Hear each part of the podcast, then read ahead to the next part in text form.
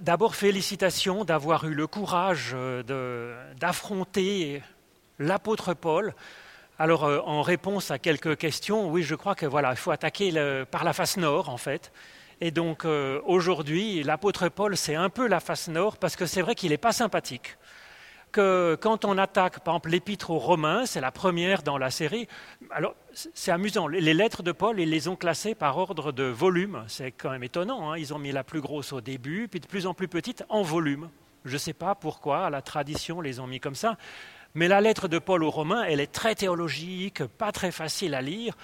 Et puis, bon, ben, il y a des passages, on doit le reconnaître, ben, je vais les affronter aussi, des passages qui sont qui sont vraiment durs, qui sont même assez nocifs dans la prose de l'apôtre Paul. Et puis il y a des passages qui sont absolument sublimes. Donc euh, il y faut de la bienveillance. Et puis, malgré tout, on n'a pas besoin de trouver l'apôtre Paul sympathique. la question n'est pas de partir en vacances avec lui. La question, c'est qu'il dit des choses qui, sont, euh, qui ont, euh, j'allais dire, vraiment changé, changé le cours de l'histoire, de la pensée, le statut de la religion aussi. Et donc, euh, oui, il y a des choses vraiment très intéressantes. D'ailleurs, hmm, ah, ça marche. D'ailleurs, euh, il est appelé dans la littérature euh, théologique, il est appelé l'apôtre. Quand on voit l'apôtre, c'est Paul. Et donc ça, c'est quand même une marque, c'est une consécration. C'est un peu comme le scotch, vous voyez, on dit le scotch, c'est la marque. C'est que c'est pas n'importe quoi. Là, c'est pareil. Voilà, l'apôtre, c'est Paul. Alors, personne n'a pensé à dire qu'il n'existait pas, contrairement à Jésus récemment. Pourquoi? Ben, Il y a beaucoup moins de traces que sur Jésus. Voilà. Et puis pourtant, personne n'a pensé à dire qu'il n'existait pas, parce qu'il y a peut-être suffisamment de mal à dire sur lui pour ne pas avoir à inventer les histoires que ça aurait été un personnage fictif. Euh, comme source sur l'apôtre Paul, nous avons en tout cas nous avons 13 lettres sur les 27 livres du Nouveau Testament, donc c'est quand même, il en fait quand même une grosse, grosse partie. Sur les 13 lettres, il y en a 7 qui sont euh, considérées comme vraiment authentiques, pas tout à fait de la main de l'apôtre Paul parce qu'il dictait à un scribe, euh, mais quand même de sept lettres authentiques qui sont vraiment euh, importantes, et puis six autres dans la lignée de l'apôtre Paul. On a aussi les actes des apôtres, qui sont donc écrites par Luc, euh, qui était disciple de l'apôtre Paul, qui a écrit l'Évangile selon Luc et les actes des apôtres. Les actes des apôtres, c'est quand même plus la suite de son Évangile, c'est presque le deuxième tome d'un même livre en fait. L'objectif est, quand même avant tout, euh, je dirais, de développer ce que Jésus-Christ a apporté. C'est plutôt ça l'argument donc de Luc. Mais quand même, il parle de l'apôtre Paul cela dit, les données purement historiques sont un peu problématiques. Euh, Ce n'est pas une source très fiable du déroulement de la vie de l'apôtre Paul que de se baser sur les actes des apôtres. C'est quand même, j'allais dire, c'est un peu romancé. On, peut le voir euh, d'ailleurs, bon j'en parlerai euh, dimanche prochain aussi à la cathédrale, mais en page 3, Paul, héros de l'Odyssée, et on voit qu'au chapitre 28 du livre des Actes, c'est le dernier chapitre des, Actes des Apôtres, ça raconte euh, la fin du, voyage de l'apôtre Paul. Et quand on regarde, bon, vous pourrez regarder chez vous à domicile, mais euh, c'est visiblement calqué sur une page de l'Odyssée. Donc, Luc, à la fin de son livre, dans le dernier chapitre, avec euh, visiblement cette relecture de l'Odyssée, Paul comme héros de l'Odyssée, il nous dit un peu la clé de lecture de son livre des actes. Il dit, j'ai en fait transformé l'apôtre Paul comme un, comme, euh, un héros, un héros euh, de l'Odyssée, c'est-à-dire comme Ulysse. Qu'est-ce que ça veut nous dire sur la lecture du livre des actes? Ça veut dire eh bien, qu'il faut le lire comme on lisait l'Odyssée à l'époque, comme parlant de notre propre existence. Et les événements euh, du livre des actes, il faut les relire comme des événements de notre vie. Quand Paul traverse un naufrage, une tempête, ça parle des naufrages et des tempêtes de notre existence. Donc, en même temps, c'est bien entendu un personnage historique pour Luc aussi. C'est d'ailleurs touchant dans le cours de son livre des actes. Il y a un moment, vers le chapitre 16, où Luc se met à parler euh, en nous, c'est-à-dire en, première personne euh, du pluriel. Et, c'est assez touchant, c'est-à-dire qu'on voit Luc accompagner l'apôtre Paul dans ses voyages. Et, donc, c'est quand, même, c'est quand même assez touchant. C'est à la fois autobiographique pour Luc, et à la fois, il transforme l'apôtre Paul en héros, en, en type même de notre existence. Alors on a d'autres d'autres documents pour l'apôtre Paul, pour connaître sa vie. Il y a un livre qui s'appelle Les actes de Paul et de Thècle. C'est écrit vers 150 en Asie mineure. En même temps, c'est assez amusant comme livre. Il est dans la Pléiade, hein, dans les, je pense que c'est dans les écrits apocryphes ou dans les premiers euh, écrits chrétiens de la Pléiade. Et c'est un apocryphe féministe qui met en avant les femmes et des épisodes sur Paul, les deux ensemble. Et il y a Thècle, donc c'est une, une, jeune femme qui va devenir donc le héros de, avec Paul dans ses actes. Et dans euh, ces actes de Paul, donc, on décrit euh, physiquement l'apôtre Paul, un homme de petite taille, à la tête dégarnie, aux jambes arquées, vigoureux, aux sourcils joints, il y a un seul sourcil, au nez légèrement aquilin, plein de grâce. Bon, après tout ça, c'est un peu étonnant, on ajoute plein de grâce. Bon, après, les jambes tordues, euh, les gros sourcils, mais enfin, donc euh, là, plein de grâce, il explique un peu après, en effet, tantôt il apparaissait comme un homme, tantôt comme un ange. Moi, je trouve que c'est assez finement joué parce que tantôt comme un homme, tantôt comme un ange, c'est effectivement une bonne description de ces lettres, parfois vraiment difficiles et, parfois, euh, oui, comme euh, tombant du ciel. Alors, sur ce héros, Paul, on dit beaucoup de choses. Bon, véritable inventeur du christianisme, est-ce que c'est vrai, est-ce que c'est faux? Terrible misogyne, c'est vrai ou c'est faux? Et funeste moralisateur ou écrivain génial et inspiré, vrai ou faux, eh bien tout ça, c'est à la fois vrai et faux. Et donc il faut faire le tri, il faut faire la part des choses, il faut étudier, regarder. Et puis quand c'est un funeste moralisateur, eh ben, on dit pas tant pis pour ce passage, je passe par-dessus. Quand c'est une lettre, une page géniale et inspirée, ben, on s'en inspire. Voilà. Quand c'est un terrible misogyne, ben, quand c'est vrai, on dit ben, eux, c'était l'époque, c'était son caractère, c'était sa personnalité, c'est euh, l'ambiance historique, les, et puis quand euh, non, ben, euh, tant mieux, effectivement, hein, comme avec Thècle par exemple, hein, et puis véritable inventeur du christianisme, vrai et faux. Alors on dit que c'est lui qui aurait inventé l'ouverture aux païens c'est très discutable, on va le voir, parce que, si vous voulez, à partir du moment où on reconnaît que Jésus est le Christ, il y a dans le concept Christ, Messie, le fait de l'ouverture à toutes les nations. Ça fait partie du, du pack euh, de la fonction Christ, cette ouverture de bénédiction à toutes les nations de la terre.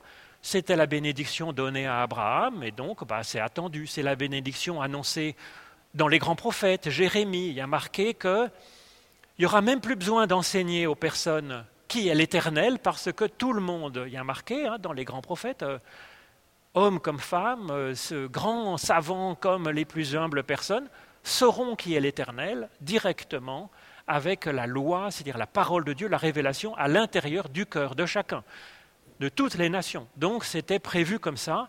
Donc ce n'est pas Paul qui l'invente. Ça existait bien, bien, bien, bien, bien avant. Par contre, dans un certain sens, il va, euh, il va travailler à ça, et, il va travailler à ça d'une certaine façon, libérant de la loi juive, ce qui était très discutable, euh, ce qui peut le rester d'ailleurs. Hein. Il y a des chrétiens qui sont euh, des chrétiens messianiques, c'est-à-dire qui suivent, des juifs messianiques, qui suivent la loi juive et qui reconnaissent Jésus comme Messie, on a le droit. Alors, inventeur du christianisme, oui, oui comme, peut-être comme religion un peu, parce que Jésus n'a pas fondé une religion. Jésus était juif, euh, bon, euh, un peu libéral, euh, pratiquant à sa façon, mais il était juif. Il pas, Jésus n'a pas inventé une religion. Il a renouvelé la foi. Ensuite, il a fallu, ben oui, voir comment ça allait s'incarner pour les gens. L'apôtre Paul y a participé grandement, effectivement. et il a participé aussi du christianisme en tant que, en tant que pensée, parce que Jésus n'a rien écrit. L'apôtre Paul, c'est le premier à commencer à écrire des lettres, des, écrire quelque chose. Et puis, on va le voir, mais à cause de sa double, double formation, il va faire la, la jonction entre la pensée grecque, la méthode, la façon de penser grecque beaucoup plus spéculative et la foi chrétienne inaugurée par Jésus. Alors, inventeur du christianisme, on va voir un peu comment, dans son existence, euh, pour terrible misogyne, funeste moralisateur, on verra un peu plus loin. Alors, il serait né vers 10 à Tarse. Alors, pour sa date de naissance, on le voit un petit peu parce que dans le livre des Actes des Apôtres, il y a la lapidation d'Étienne et on nous dit que Paul était un jeune homme qui assistait à la lapidation, gardant les vêtements euh, pour que ceux qui lançaient des pierres aient un peu plus d'ampleur de mouvement, vous comprenez? Donc euh, il participait un peu, mais euh, de côté. Et donc s'il était jeune homme, vous voyez, dans les années 33-34, on pense qu'il serait né vers 10 à peu près, ou quelque chose comme ça, mais on ne sait pas exactement.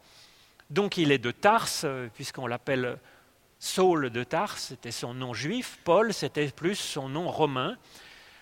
À Tarse, il, suit des études classiques, pas des études extrêmement poussées, c'est-à-dire qu'on voit dans ses lettres qu'il connaît la rhétorique, il connaît la littérature euh, philosophique, poétique grecque, mais il n'a pas suivi des études les plus poussées en rhétorique c'était peut-être difficile comme un, juif pratiquant, euh, plutôt pharisien, d'aller dans des écoles laïques comme ça, ça aurait été peut-être difficile.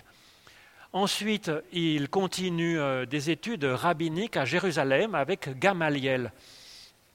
Gamaliel, il est connu parce qu'il a été un temps euh, présider le, Sanhédrin, c'est-à-dire les autorités juives à Jérusalem, et on sait que Gamaliel, c'était le petit-fils du grand Hillel. Euh, à l'époque, il y avait deux écoles euh, rabbiniques extrêmement euh, actives, vivantes, intéressantes, dont on a des traces dans le Talmud. Gamaliel, on a aussi d'ailleurs des traces dans le Talmud, mais surtout la Beit Hillel, la maison d'Hillel et Beit Shammai, c'était deux grandes écoles d'interprétation rabbinique euh, fameuse jusqu'à maintenant. Euh, Hillel était plutôt libéral et Chamaï était plus rigoriste. Alors quand il y a débat, ils sont jamais d'accord.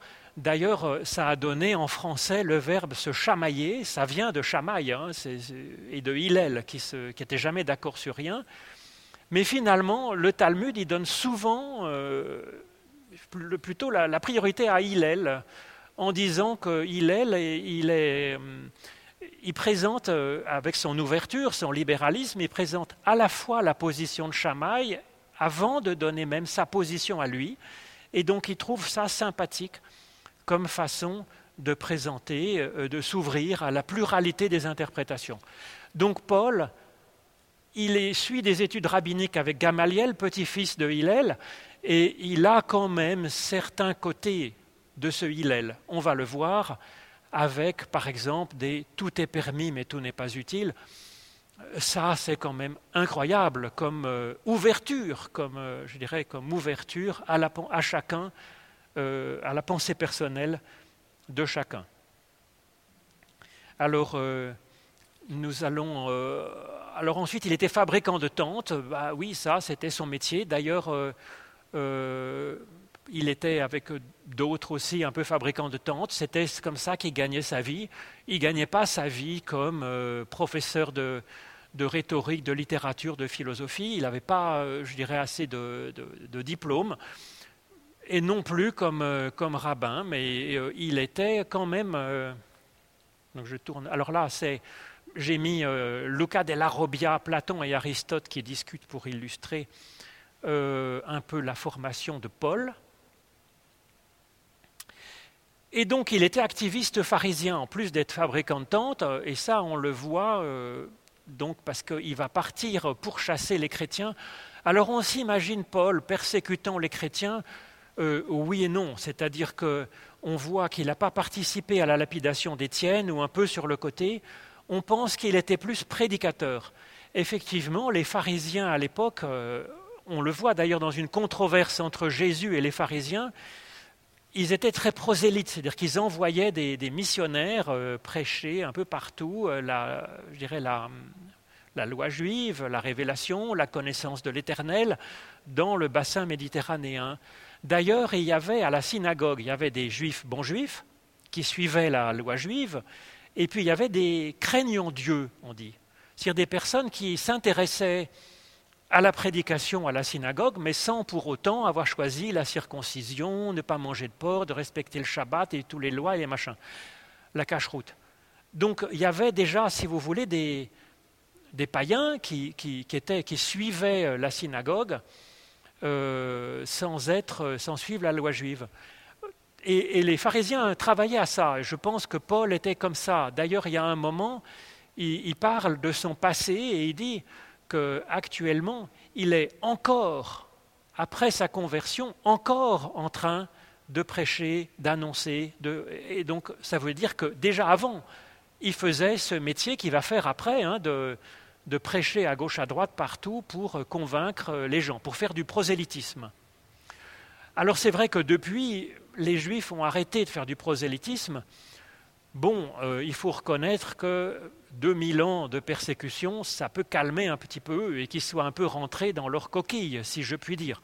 Ce qui, à mon avis, est dommage parce qu'à mon avis, le judaïsme garde euh, largement euh, son, un message, une mission à porter dans le monde pour témoigner de leur foi et de leur pensée extrêmement riche.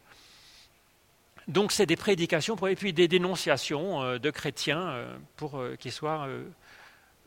alors là j'ai mis un dessin. Alors dans le, premier j'avais mis, je ne sais pas si j'ai mis, non. Ça c'est un portrait à droite, c'est le plus ancien portrait qu'on a de l'apôtre Paul. C'est dans les catacombes de Sainte Thècle, qui est à Naples. Hein, c'est du 380 mais on a d'autres portraits, il est toujours représenté un peu comme ça. Là, il n'est pas assez chauve, je trouve, pour correspondre à l'image, mais sa barbe, le nez, c'est pas mal. Alors là, ce qui est intéressant, c'est à San Gennaro, à Naples, les catacombes, c'est des nécropoles souterraines. Il a quand même une tenue de philosophe, vous voyez, il est souvent avec cette tenue de philosophe, typique du vêtement euh, des philosophes. Alors, après cette période, et assez rapidement après la mort de Jésus, il y aura cette conversion de Paul qui est très connue parce que dans tous les musées du monde, il y a des portraits, des représentations de la conversion de Paul. Alors là, c'est par Caravage, mais tous les peintres classiques, au XVIe, XVIIe, XVIIIe, il fallait faire une conversion de Paul parce que on le fait tomber de son cheval, donc il y a une sorte de mouvement, et puis représenter un cheval en peinture, c'est assez difficile. Donc pour montrer son art, il fallait faire une, euh, conversion de Paul. Alors on voit, euh, on nous raconte, hein, on a le, récit euh, dans, le, petit feuillet. Hein. Il partait, donc c'est en page 3, Paul sur le chemin de, Damas. Hein. Donc il, partait en chemin pour aller prêcher et puis un peu gêner les, les, chrétiens vers Damas, parce que c'était un petit peu son, sa culture là-bas. Et euh, donc il va, je l'ai mis un peu là, et, sur le chemin, il a une, une vision d'une lumière, euh, d'une parole qui tombe du ciel. Alors, ce genre de, de, de, façon de raconter, c'est, c'est assez connu, euh, si vous voulez, dans la Bible. C'est un récit, ça s'appelle de théophanie, si vous voulez. C'est-à-dire avec la lumière, la voix qui est du ciel. C'est l'interpellation et puis la répétition. Saoul, Shaoul, Shaoul, ça, quand, si vous entendez une voix qui avec votre prénom redoublé, la grande lumière, c'est, que c'est Dieu qui vous appelle. Alors, moi, personnellement, je pense que c'est, c'est une, une, façon de raconter les choses euh, avec les marqueurs littéraires pour dire voilà de quoi on cause, si vous voulez. Hein. Euh, si on y avait une caméra vidéo comme celle qui sert à mettre ses, partager ses conférences sur Internet, euh, je pense qu'on n'aurait pas vu ni de lumière ni de voix, si vous voulez. C'est une expérience mystique, on pourrait dire. Donc l'apôtre Paul, il était à la fois philosophe et théologien, philosophe et, je dirais, euh, spécialiste de l'interprétation biblique, hein, une interprétation allégorique, euh, biblique, et puis il va devenir euh, philosophe théologien et spirituel, avec vraiment cette dimension de relation à Dieu, d'expérience spirituelle qui est importante pour lui, et il aura finalement cette, double, cette double intelligence et cette double humilité d'avoir à la fois la dimension de la prière et la dimension de réflexion la réconciliation entre une intelligence ouverte au monde par la philosophie et puis en même temps quelque chose de très intérieur. Et c'est ce mix des deux qui va finalement être assez importante. Alors euh, euh, ce, texte est, tout à fait, euh, tout à fait intéressant. Hein. C'est un des, beaux textes de, de la saga, j'allais dire, de l'apôtre Paul. ce changement dans son itinéraire par l'expérience spirituelle. Donc euh, Shaoul, Shaoul, vous voyez, c'est en hébreu. Euh, il n'y a pas marqué Paul, Paul. Donc ça, c'est important. D'ailleurs, on en a dans les actes des apôtres trois versions racontées de cette conversion. Puis Paul lui-même, il en parle un petit peu. J'ai mis 2 euh, Corinthiens 12 aussi, comment lui en parle. Il en parle comme quelque chose, vraiment une expérience mystique. Et quand il en parle, lui, il dit qu'on ne pourrait même pas dire ce que vraiment il a reçu. Donc vous voyez le, contraste entre les deux. Dans Acte 9, on nous dit exactement qu'est-ce que raconte la voix, mot à mot, et puis lui, quand il en, témoigne, il dit bah, qu'en fait c'était purement de l'émotion religieuse, euh, ce n'est pas euh, du contenu. Alors, dans un des passages des Actes, on nous dit que la voix parlait en langue hébraïque. C'est-à-dire que quand on nous dit ça, c'est un marqueur pour aller voir ce que ça voudrait dire en hébreu.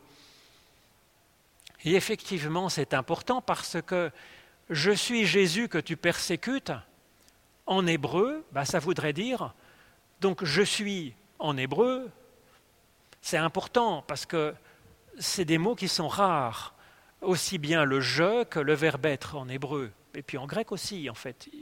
Donc euh, quand il y a marqué ça, c'est un peu le je suis de Dieu, si vous voulez, au buisson ardent, où Dieu dit qu'il s'appelle je suis, c'est-à-dire c'est la source de l'être pour parler euh, en langage philosophique.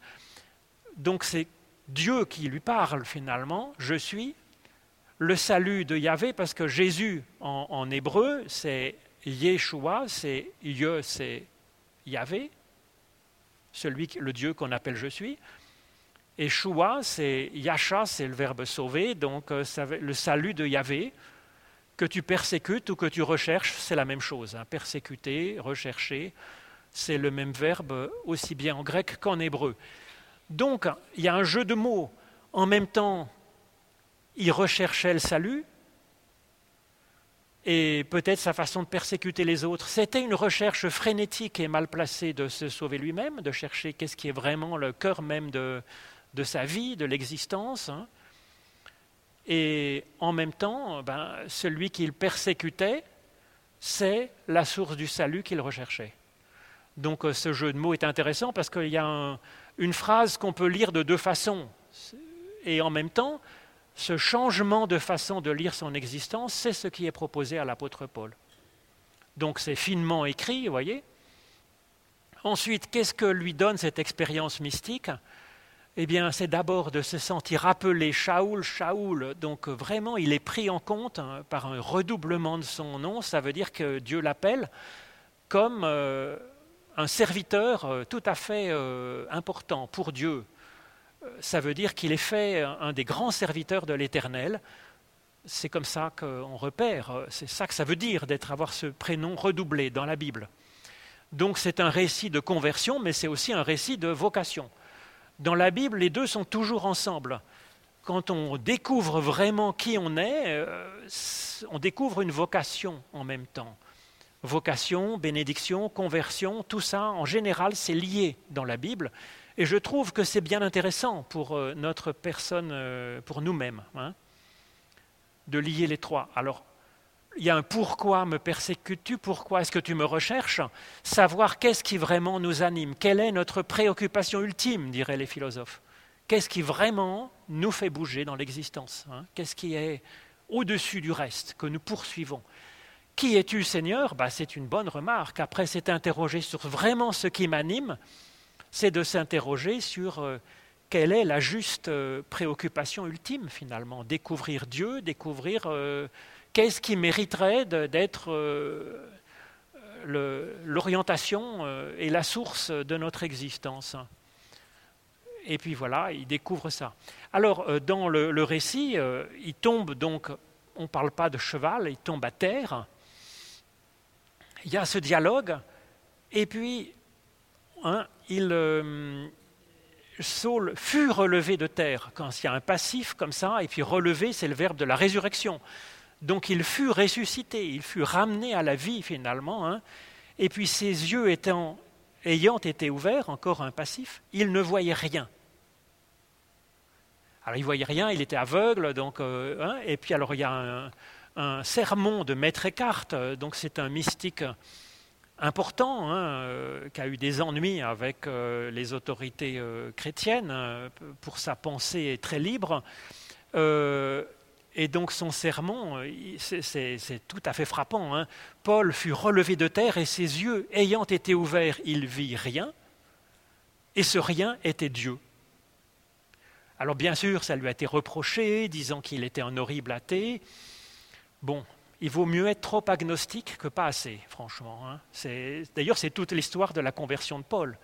Si on n'est pas assez agnostique, eh ben, euh, on, se prend soi-même pour Dieu et on persécute les autres.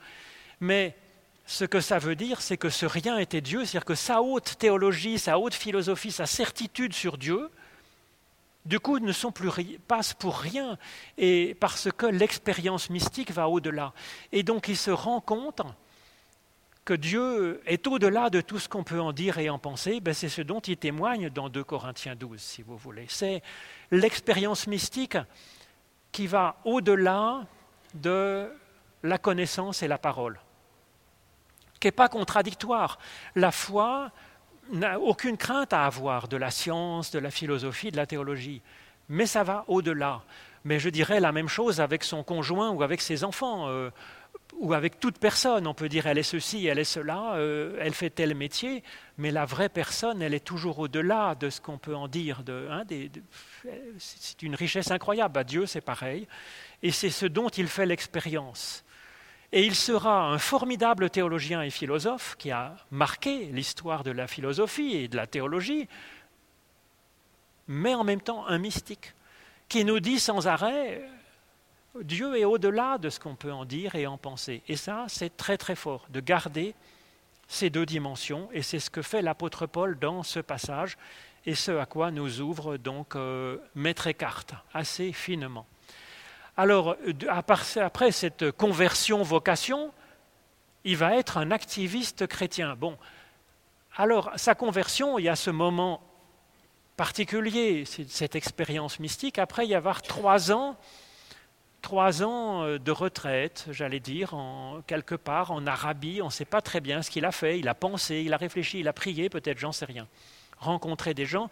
Ensuite, sortant de ces trois ans, il va rencontrer quand même euh, Jacques, Pierre à Jérusalem. Et puis, il va se mettre ben, à faire l'activiste chrétien, un peu comme il faisait avant. Il est basé à Antioche. Il va faire des longs voyages, au moins trois voyages de trois ans, de cinq ans, un peu partout donc, encourageant euh, les chrétiens, les églises chrétiennes qui existaient déjà, peut-être par de la théologie, de la philosophie, par euh, l'ouverture aux païens, euh, sans les ennuyer avec la loi juive. Et puis il va commencer à écrire des lettres dans les années 45, 50 peut-être, quelque chose comme ça, ce qui est vraiment très tôt, bien plus tôt que les évangiles que nous avons dans l'histoire du christianisme. Et puis, il va y avoir euh, donc ce courant dont je vous parlais, qui laisse les païens euh, un peu libres. Il va laisser, euh, il va laisser la place, il va, ce, courant va être reconnu. Ce qui est assez délicat, parce que on imagine que le christianisme était unifié à l'époque, mais pas du tout.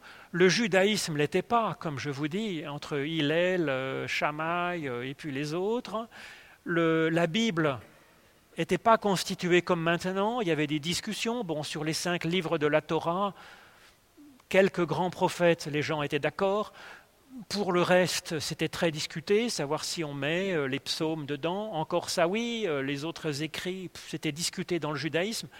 Le christianisme non plus, ce n'était pas unifié. Il y avait des charismatiques, c'est-à-dire des gens vraiment exaltés dans la foi, la prière, la mystique, et puis d'autres beaucoup plus euh, théologiens, beaucoup plus biblistes, beaucoup plus dans la réflexion.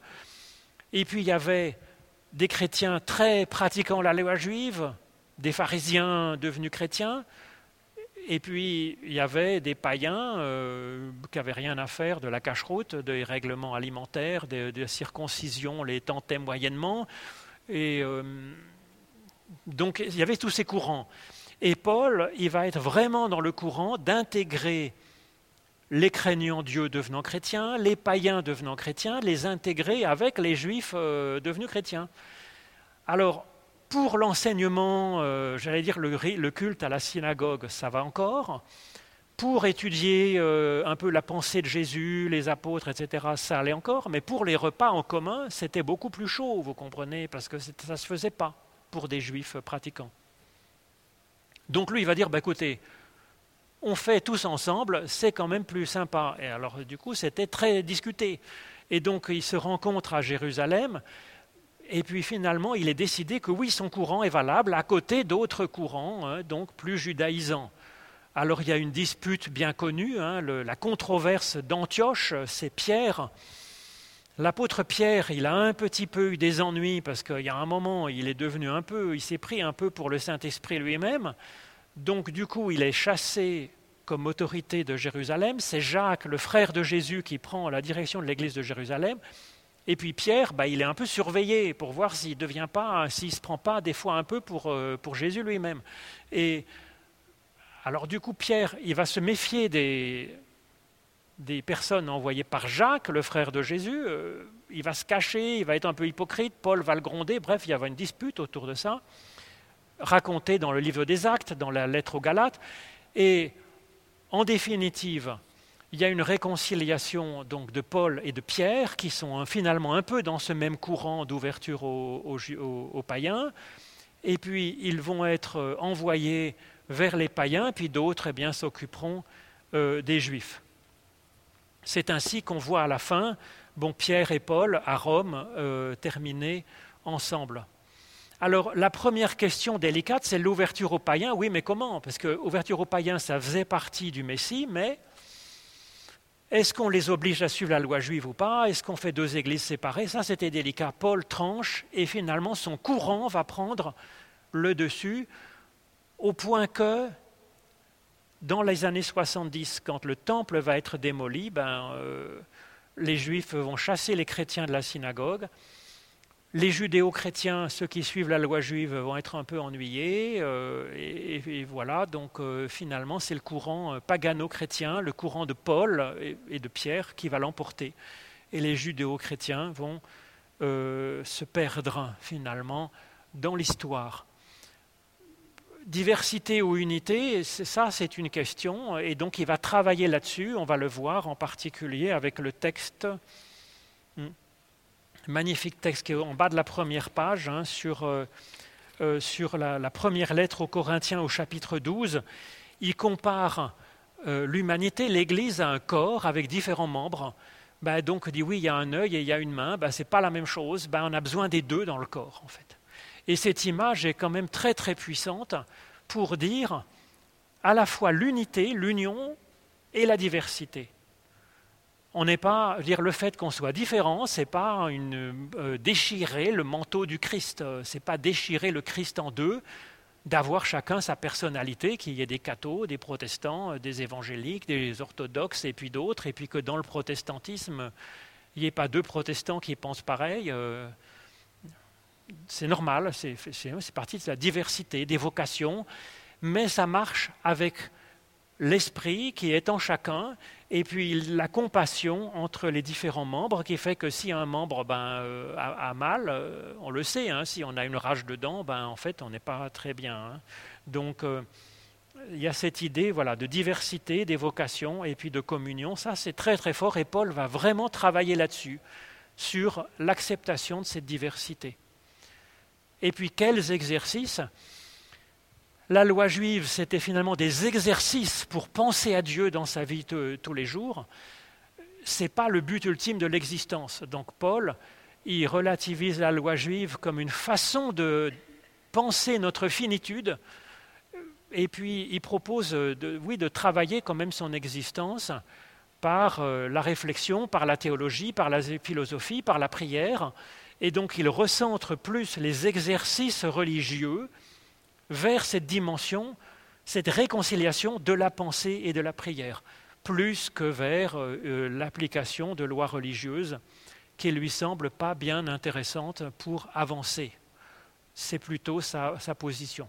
Alors, question délicate numéro 2, qui va se poser tout à fait dans euh, la vie de l'apôtre Paul à ce moment-là, mais pas simplement de Paul, c'est que le Christ est venu. Donc il y a l'ouverture aux païens, mais il y a aussi la fin du monde, normalement, c'est la fin de l'histoire. Donc ils attendent, ils le Christ va revenir, le Christ va revenir. Et on nous raconte que, euh, je crois que je l'ai mis dans la page d'après, euh, non c'est pas là, euh, non je ne l'ai pas mis, mais on nous raconte, si vous voulez, qu'à à Jérusalem, eh ben, en fait, c'est raconté au chapitre 2 du livre des actes, les Juifs, ils arrêtent de, travailler, ils vendent leurs outils de travail, leurs champs, leurs outils, ils vendent ça et puis distribuent aux pauvres. Ben oui, le fin du monde vient dans quelques jours. Hein. Pourquoi travailler? Pourquoi faire des enfants? Pourquoi se marier? Et donc on voit ça au début euh, des lettres de l'apôtre Paul, un Thessalonicien, c'est vraiment les centrer sur le, le Christ va revenir tout bientôt. Parce que la pensée juive, c'est comme ça. Hein. Olam Hazé, c'est ce monde-ci. L'instant du Messie, pop, on arrive dans le monde qui vient, qui va venir, la fin de l'histoire. Alors là, ah ben je l'ai marqué quand même, acte 2. Ils prient sans cesse et vendent leurs outils de production. Et puis on voit un Thessalonicien, le jour du Seigneur. Le jour du Seigneur, c'est la fin du monde. Elle vient comme un voleur dans la nuit. Donc elle dit, bah, vous avez l'impression que rien n'est changé dans le monde parce que Jésus est venu, mais en fait ça va venir comme un coup de tonnerre dans l'existence du monde. Et puis ils attendent, ils attendent, ils attendent, ça ne vient pas. Il continue à attendre, ça vient toujours pas. Et donc l'apôtre Paul, au cours de son, de son ministère, hein, entre un Thessalonicien et puis euh, Romains et Galates, qui sont écrits peut-être 15 ans après, on sent cette évolution. Et à mon avis, c'était l'apôtre Paul qui évolue, mais aussi les chrétiens, quand ils commencent à écrire les évangiles, c'est à cause de ça. Ils commencent à s'installer dans l'histoire et vouloir transmettre aux générations futures ce qu'a apporté Jésus. Donc il change le modèle. C'est plus ce monde-ci et puis le monde qui vient. Il y a le monde ancien, depuis la création jusqu'au Messie. Ensuite, il y a le temps messianique, qui est le temps présent, qui peut durer mille ans, trois mille ans, dix mille ans ou cent mille ans. Et puis le monde futur, ben, c'est après, c'est après la mort, c'est après la fin de l'histoire, mais bon, c'est une autre chose. Et par exemple, il met, vous avez été co-ressuscité avec Christ. Donc la résurrection, ce n'est pas quelque chose qui est attendu pour euh, la fin des temps. On est déjà ressuscité. On est déjà dans le temps messianique, on est déjà des hommes nouveaux et des femmes nouveaux. Et maintenant, la question, c'est chercher maintenant les choses d'en haut, revêtez-vous de l'amour. Donc c'est une façon de vivre en ressuscité, en homme nouveau, en femme nouvelle. Donc il y a ce changement de vision, si vous voulez, qui n'était pas du tout évident à vivre. Et l'apôtre Paul en est l'artisan en particulier dans sa réflexion. Bon, pas tout seul, on l'a vu, hein, quand il commence à rédiger les évangiles, c'est pour ça aussi. Donc ensuite, il va être arrêté à Jérusalem ben, pour la même raison que les autres, que Jésus a été crucifié, que Étienne a été lapidé. La question, c'est qu'ils sont considérés un petit peu comme euh, activistes, considérés comme, avec ce monothéisme strict, comme euh, refusant de reconnaître César comme Dieu. C'est un peu problématique. Il va être dénoncé, il va être arrêté, puis à Césarée, euh, bon, laisse un peu pourrir en prison. Et puis finalement, il va dire, bah, puisque c'est comme ça, il y a un procès, il va dire j'en appelle à César. Or, il était citoyen romain, bah donc euh, il faut qu'il soit jugé à Rome. Et donc les Romains vont le faire voyager, ça va prendre au moins deux ans, euh, et puis il va arriver à Rome à peu près en 61, 62, et puis là il va être euh, assez tranquille finalement, euh, il va louer une maison, et puis il va être un peu comme sur le portrait de Rembrandt qui est à droite, il va être dans sa, petite maison, et il va écrire des lettres, il va enseigner, il va prêcher, et finalement il aurait été euh, décapité à, la porte de Rome. Alors on voit encore euh, la colonne sur laquelle il a été décapité. Bon, je garantis pas hein, la vérité de, la relique. Mais déjà, vous voyez, il y a son épée qui est à droite, qui est un des attributs de l'apôtre Paul dans les églises, dans les statues, dans la peinture, quand on voit un homme un peu chauve, barbu, euh, avec une épée et un gros livre, ben c'est l'apôtre Paul. Alors maintenant, terrible misogyne. Est-ce que c'est vrai, c'est faux? Euh, Donc là, je vous ai représenté, si vous voulez, euh, j'ai mis une peinture des catacombes avec une femme en train de prêcher. Donc c'est dans les catacombes de Priscilla euh, à Rome au IIIe siècle. Donc à cette époque-là, il y avait des femmes encore en train de prêcher, ce qui n'est pas forcément une évidence. Alors il y a pas mal de collaboratrices de l'apôtre Paul dont on parle dans les lettres. Par exemple, Lydie, dans le livre des Actes, le jour du sabbat, nous nous rendîmes. Donc, comme je vous disais, c'est Luc qui parle au nous, donc Paul et puis son équipe, dont Luc, hors de la porte de la ville, vers une rivière où nous pensions que se trouvait un lieu de prière. Et nous nous assîmes et nous parlâmes euh, il y a encore des imparfaits, c'est beau, des participes, euh, des, vieux participes. Nous parlâmes euh, aux femmes qui étaient réunies. Donc vous voyez, il n'a pas honte de parler, d'évangéliser des femmes. Hein. il fréquente. Hein. L'une d'elles, nommée Lydie, marchande de pourpre, de la ville de Thyatire, était une femme craignant Dieu. Voilà, c'est ce que je vous disais. Elle suivait l'office de la synagogue, mais sans être vraiment suivre la loi juive et elle écoutait. Le Seigneur lui ouvrit le cœur.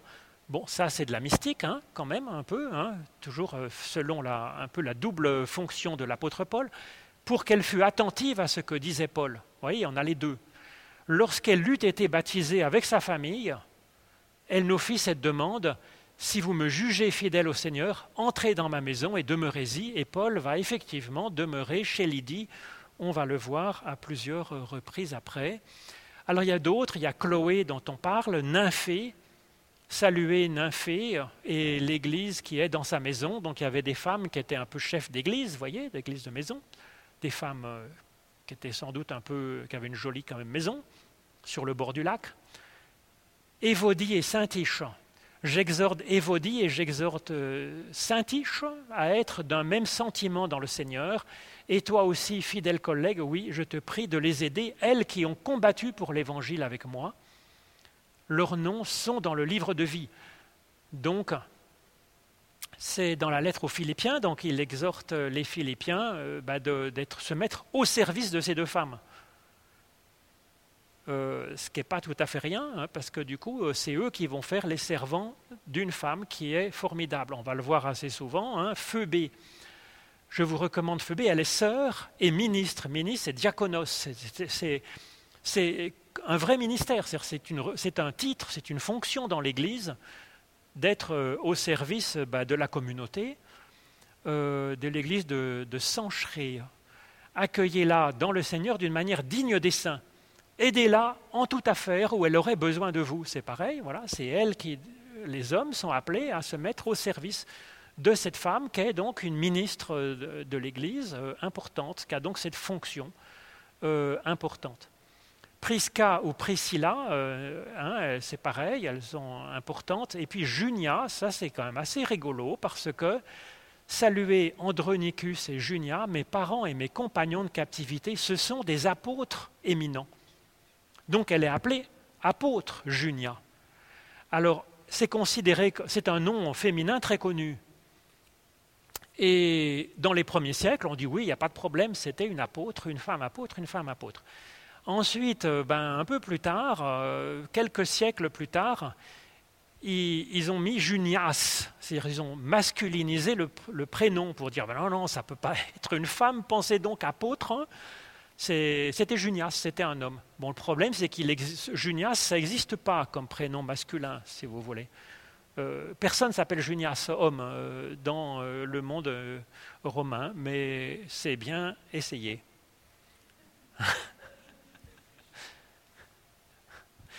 Donc, il y, a, quand même, si vous voulez, donc Paul a visiblement des collaboratrices importantes et il n'a pas du tout honte de ça. Il y a d'autres passages épouvantables. Hein. c'est hmm. Par exemple, ce passage, hein, euh, ce n'est pas la femme qui dispose de son corps, c'est son mari. Bon, j'ai pas mis ce qui est à la suite, c'est pas le mari qui dispose de son corps, c'est sa femme.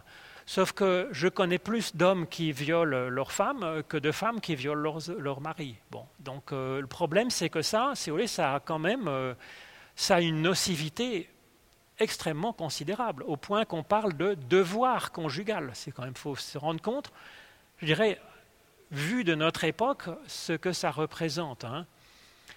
Que les femmes se taisent dans les assemblées, soient soumises, si elles veulent s'instruire, ben, qu'elles interrogent leur mari à la maison. Christ est le chef de tout homme, d'accord? L'homme est le chef de la femme, et allons donc, et Dieu est le chef de Christ. L'homme est l'image et la gloire de Dieu, tandis que la femme est la gloire de l'homme. Bah, donc, si vous voulez, euh, les choses ne sont pas neutres. C'est-à-dire, c'est dit, c'est dit quand même. Hein. Donc, il y a des commandements épouvantables. Donc, je vous en ai mis euh, là, il y a cinq passages, en tout cas, avec des commandements épouvantables pour l'épouse. Femmes, soyez soumises à vos maris euh, comme, comme à Dieu lui-même. Hein. Pourtant, Paul n'a pas de problème à collaborer avec les femmes, avec le même niveau de responsabilité que les hommes. Et puis, il y a ce passage fondamental. Hein, de la lettre aux Galates. Bon, c'est déjà le pôle euh, bien évolué, si vous voulez, à la fin. Égalité affirmée, il n'y a plus ni juif ni grec, plus ni esclave ni homme libre, il n'y a plus ni homme ni femme, car vous êtes un en Jésus-Christ. Et si vous êtes à Christ, vous êtes tous la descendance d'Abraham, héritier selon la promesse, donc co-héritier du Christ. Donc là, vraiment, il y a l'idée que euh, on est tous membres du même corps, et ça, ça fonde dans ce temps messianique les différences sociales, les différences d'origine, de pays, de culture, les différences de sexe. C'est plus la question, si vous voulez. Alors, peut-être que dans un sens, ça encourage aussi à dire mais c'est pas la peine de libérer les esclaves, ça n'a pas d'importance d'être esclave ou d'être maître. Bon, ça a un peu d'importance, il vaut mieux quand même être maître qu'esclave. Donc c'est un peu ennuyeux parce que dans un sens, ça défend aussi, si vous voulez, euh, la position des esclaves. Mais, enfin, donc en tout cas, ça c'est un texte qui, est quand même, qui a été extrêmement important, si vous voulez, dans la pensée humaine. C'est incroyable, incroyable comme puissance. Alors à mon avis, Paul misogyne, c'est plus la question du couple. Lui, il était délibérément, joyeusement euh, célibataire. Bon, ben, ça lui appartient, tant mieux pour lui. Le problème, c'est que est-ce qu'il sait de quoi il parle quand il parle du couple humain? Moi, à mon avis, non. Hein. C'est aussi ces schémas théologiques. On l'a senti un peu en filigrane. C'est que, voilà, dans la Bible, il y a l'image du mariage comme l'union de l'homme, l'homme et la femme, Dieu et l'humanité. Oui, mais du coup, la femme, elle doit être soumise à son mari comme euh, l'humanité doit être soumise à Dieu. Enfin, soumise, euh, elle doit reconnaître que Dieu est Dieu quand même. Donc, euh, en même temps, c'est une image intéressante quand on parle de l'alliance avec Dieu, d'une alliance basée sur la fidélité, l'amour. D'accord, mais quand on, on pousse cette image Dieu-humanité dans le couple, là, ça devient problématique. Ou alors, il faut lire autrement ces passages. Donc souvent on a ce modèle, le Christ est l'image de Dieu, nous on doit être à l'image du Christ. Mais entre les deux, il y a Paul, disciple. Il, faut, dit tout le temps, imitez-moi comme ce que je vous dis, ce que je fais. Donc c'est un petit peu gênant, donc j'ai mis entre parenthèses, et puis il décale que la femme, elle doit suivre l'homme. Là, j'ai mis double parenthèse avec double réserve en disant, bah, c'est nocif, quoi. Hein. Alors c'est intéressant dans la logique, vous voyez, c'est intéressant quand on le prend comme parlant de Dieu, c'est plus ennuyeux quand on le prend comme une éthique. Alors que faire de ces passages? On a le droit de dire non, je ne suis pas d'accord, je jette à la poubelle. C'est ça qui est ennuyeux de diviniser le texte biblique au lieu de dire bah, c'est fait pour réfléchir, pour nous donner, euh, nourrir notre questionnement. À ce moment-là, c'est très fécond. Si on le prend, ça tombe du ciel et il faut dire oui, amen dessus, c'est très ennuyeux, si vous voulez. Ça amène euh, des choses peut-être potentiellement horribles on a le droit quand même de réfléchir à la question. Ça pose la question de l'autorité dans le couple. Euh, c'est quand même une question qui se pose tous les jours. On peut réfléchir dessus. Et puis on peut regarder le sens allégorique quand même, qui est intéressant, soit euh, sur Dieu et l'humain, et puis souvent hein, dans cette tradition euh, de Paul, de Philon d'Alexandrie, des Juifs de l'époque, quand il y a des récits avec un homme, une femme comme ça, ben, l'homme, ça représente, on est à la fois l'homme et la femme. L'homme, ça représente le côté de la foi, de la réflexion, de la décision, et la femme, le côté de l'émotion, des sentiments. Alors aujourd'hui, on sait que les deux, euh, voilà, homme comme femme, on a le droit à la fois de réfléchir et d'avoir des sentiments. Mais dans les stéréotypes de l'époque, alors quand on dit que la femme doit être soumise au mari, on pourrait dire que nos émotions, nos sentiments ben, euh, sont très bien, mais qu'il vaut mieux quand même qu'ils écoutent un peu ce que dit peut-être l'intelligence, la raison, la pensée, les choix personnels. On peut le lire comme ça, allégoriquement, pour essayer, pas pour sauver le texte, parce qu'on n'a pas besoin de le sauver, si on n'est pas d'accord, on dit on n'est pas d'accord, mais pour s'intéresser à ce qui est raconté.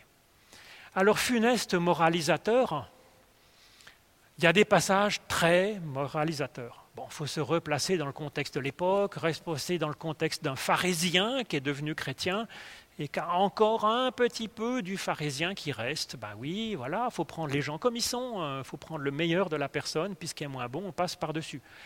Il y a aussi des passages absolument incroyables.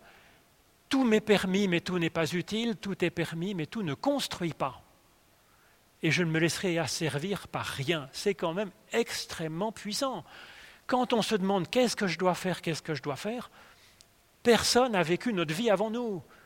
Les circonstances sont toujours particulières, comment faire? Là, on a un outil absolument génial pour se poser des questions. En même temps, j'ai mis euh, sur le passage, euh, quand je l'ai mis là-dessus, Hein, euh, je l'ai mis sur magnifique méthode de réflexion théologique en, deuxième page. Quand il parle de construction, il parle aussi et d'abord de construction de soi-même. C'est-à-dire il faut viser qu'est-ce qui construit, qu'est-ce qui nous construit comme étant quelqu'un de debout, d'enforme, d'enraciné sur le Christ, on pourrait d'enraciner sur la foi, l'espérance et l'amour, selon l'apôtre Paul, et puis de construire comme temple de l'esprit, c'est-à-dire habité par euh, notre personnalité vivante, unique, euh, source de créativité. Donc il faut, tout ne construit pas, on pourrait dire euh, autour de nous, est-ce que c'est constructif mais aussi est-ce que nous, ça nous construit comme étant un être humain plus en forme et meilleur. Puis un seul commandement, tu aimeras ton prochain comme toi-même. Euh, L'amour ne fait pas de mal au prochain, l'amour est l'accomplissement de la loi. Donc en même temps, des paroles comme celle-là, ça relativise tout le reste de l'apôtre Paul, ses commandements épouvantables. Dire ça, c'est quand même, c'est une entreprise euh, fondamentale, je vais dire, de libération de la réflexion personnelle sur l'éthique, sur ce qu'on peut vivre, sur sa vocation personnelle. C'est des textes qui ont changé l'histoire de l'humanité. Donc ce Paul, c'est un, euh, voilà, un homme et des textes formidables. Visiblement, c'est vraiment un héros qui a changé le cours de l'histoire. Et puis des textes formidables, invitant à unir l'intelligence et la foi. La foi et l'intelligence, c'est quand même très très fort. Cette, cette, articulation entre les deux qui est pensée, voulue, euh, délibérément faire la place à chacun. La philosophie et la prière, Hein, c'est que voilà, on n'a rien à craindre de la philosophie, de la science, des sciences humaines, c'est au contraire. Les humains dans leur diversité, ça c'est vraiment un acquis de l'apôtre Paul, incroyable, incroyable. Et encore aujourd'hui, c'est pas d'une évidence totale. Et puis unir aussi notre existence tout entière dans ces différentes dimensions. Hein, il n'y a pas le corps qui serait pas bon et puis l'esprit qui serait bon. Non, il y a vraiment cette prise en compte de l'humain dans toutes ces dimensions. Et puis, à travers sa vie, il invite à vivre ardemment, activement, et puis en aimant. ça, c'est quand même de l'apôtre Paul, vraiment, qui encourage ce, courage d'être, diraient les théologiens. Alors ensuite, ben voilà, pour terminer, hein, il y a cet incroyable texte de l'hymne à l'amour que je vous ai mis là. Bon, c'est très très connu, hein, c'est page 2, j'ai mis l'hymne à l'amour. Hein, c'est quand même, alors il est dans tous les mariages, c'est un peu un contresens, parce que ça ne parle pas de l'amour des amoureux, ça parle de l'amour comme étant euh, volonté de bien pour ceux qui nous entourent. Ce n'est pas de l'amour du sentiment, c'est l'agapé. L'agapé, c'est c'est se donner pour que l'autre à côté se porte mieux, qu'on ait de la sympathie pour lui ou non. Euh, et ça, c'est ça qui met comme cœur du cœur. Alors il va très très fort dans ce passage. Quand je parlerai les langues des humains et des anges, si je n'ai pas l'amour, je suis comme une, pièce de bronze qui résonne ou une cymbale qui retentit. Toutes les langues des hommes, bah, c'est la philosophie, la théologie la plus élevée, la science. Et donc, si je fais de la science, si je fais de la théologie de la philosophie sans amour, c'est catastrophique. Et on le sait ô combien. Vous voyez, comme c'est, comme c'est puissant. Lui qui est théologien. Hein. Quand j'aurai la capacité de parler en prophète, la science de tous les mystères et toute la connaissance, quand j'aurai même toute la foi jusqu'à transporter les montagnes, si je n'ai pas l'amour, je ne suis rien. Ça relativise l'expérience mystique. tu dis, vous pouvez très bien avoir l'impression que Jésus-Christ lui-même s'est apparu à vous dans votre chambre à coucher, et que vous avez la vérité, the vérité surtout. Si c'est sans amour, il y a comme qui dirait un problème. Mais c'est quand même, c'est quand même extrêmement puissant. Quand je distribuerai mes biens, tout, je livrerai mon corps pour être brûlé, si je n'ai pas l'amour, ça ne sert à rien. Donc la générosité, euh, l'entraide, le caritatif, euh, si c'est fait sans amour, il y a une façon d'humilier, de tuer l'autre en euh, lui faisant des œuvres d'entraide comme malgré lui. Et ensuite, il y a une description de l'amour. L'amour est patient, les bons. Donc, cette description de l'amour qui est fait là, c'est de la théologie en fait. Cet amour dont il parle ici, c'est Dieu lui-même. Donc, il y a une théologie de Dieu comme amour qui est complètement de dire mais vous n'avez rien à craindre de Dieu, c'est complètement, euh, tout est de la grâce. Hein. Et il relativise là donc euh, aussi bien la, pensée, philosophie, théologie, l'expérience mystique, le, les, églises, le caritatif, au nom de l'amour. Donc il met l'amour en premier, mais les trois qu'il donne ici, ces trois dimensions, c'est aussi le trépied de l'action en ce monde, de la construction de notre être, si vous voulez, euh, la pensée, la haute pensée euh, des hommes et des anges, euh, être prophète ou prophétesse, c'est-à-dire vraiment aller chercher au fond de soi-même, dans le meilleur de soi-même, là où finalement Dieu lui-même parle, d'aller chercher là une parole subversive, nouvelle, jamais entendue, et puis euh, dans l'action au service des autres aussi, de s'exprimer et puis de vivre notre foi comme ça. Donc en même temps, c'est le trépied euh, fondamental pour Paul, mais en même temps, il le relativise par rapport à l'amour. Et ça, c'est très très fort. Il y a une parenthèse un peu curieuse au milieu que j'ai néanmoins mis hein, au sommet de la deuxième colonne. L'amour ne succombe jamais, ne meurt jamais, ne tombe, ne perd jamais. C'est donc, on voit bien que c'est Dieu lui-même, hein, bien sûr, qui est éternel, et il y a une parenthèse qui suit, mais cette parenthèse est intéressante parce qu'il dit, c'est partiellement que nous connaissons, c'est partiellement que nous voyons. Donc en même temps, c'est vrai qu'il y a une vision par la foi et par la philosophie, en même temps, c'est toujours partiel, relatif. Et ça aussi, c'est quand même extrêmement fort d'avoir cette relativisation. C'est en même temps du oui et du non, et ça, c'est comme façon de penser, c'est quand même extrêmement puissant. Donc j'espère que je ne vous ai pas réconcilié avec l'apôtre Paul, mais en tout cas que vous pensez que c'est digne d'intérêt. Donc c'était le dernier héros biblique, donc merci beaucoup d'être venu euh, à ces conférences. Je pourrais en faire d'autres si vous voulez, euh, je ne sais pas quand, peut-être l'an prochain à l'automne si vous voulez, ou bien même avant, me proposait Philippe.